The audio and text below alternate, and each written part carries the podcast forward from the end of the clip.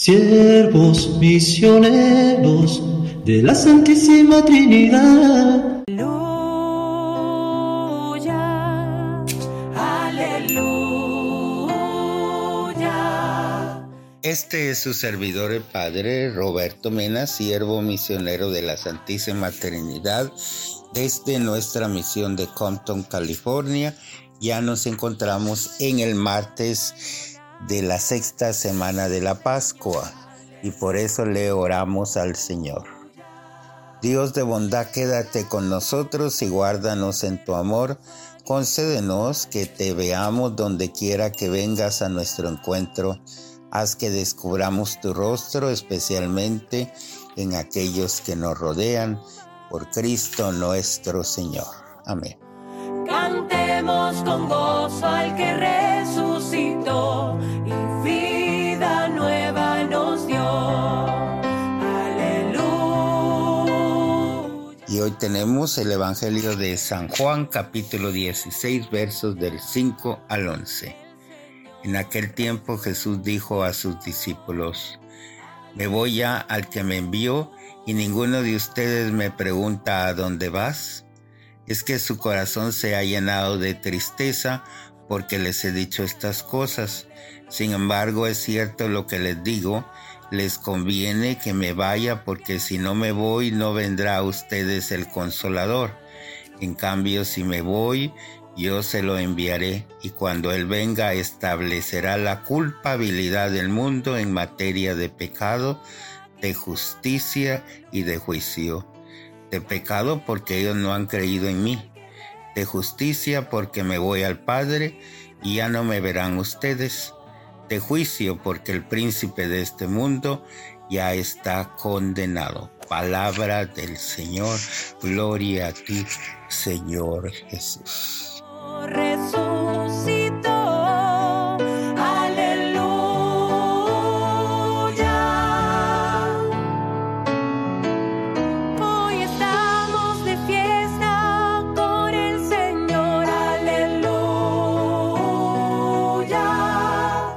Entonces, en este pasaje se nota la tristeza de los discípulos.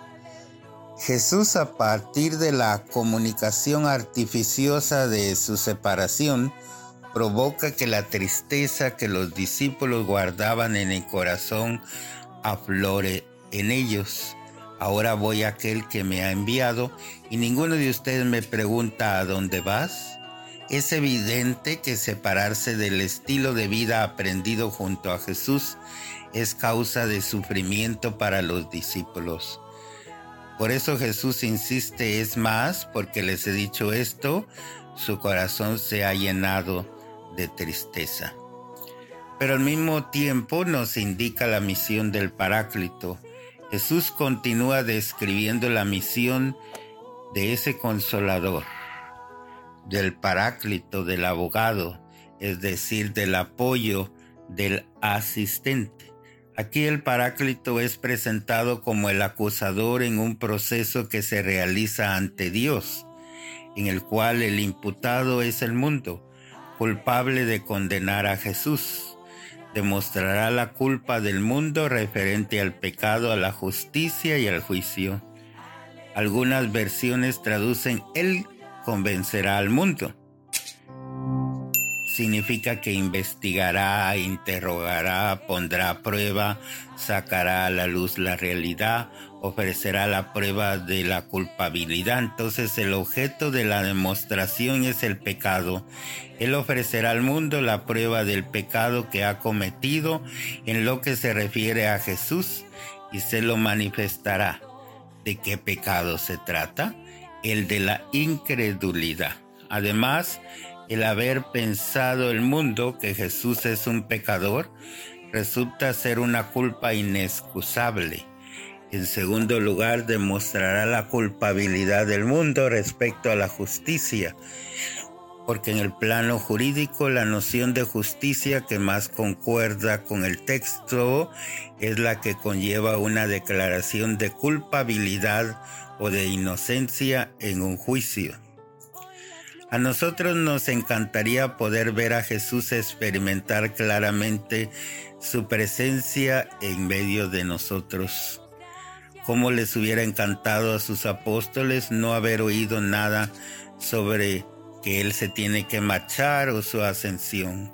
A todos nos gustan las seguridades, las comprobaciones visibles a corto plazo, y sin embargo en su ascensión el Señor no abandona a su iglesia, nos ha prometido una doble presencia que tendría que llenarnos de ánimos, la de mismo Cristo, ahora resucitado, que no ha dejado de estar presente. Yo estoy con ustedes todos los días hasta el fin del mundo. Lo que pasa es que lo que antes era presencia visible, ahora sigue siendo real, pero invisible.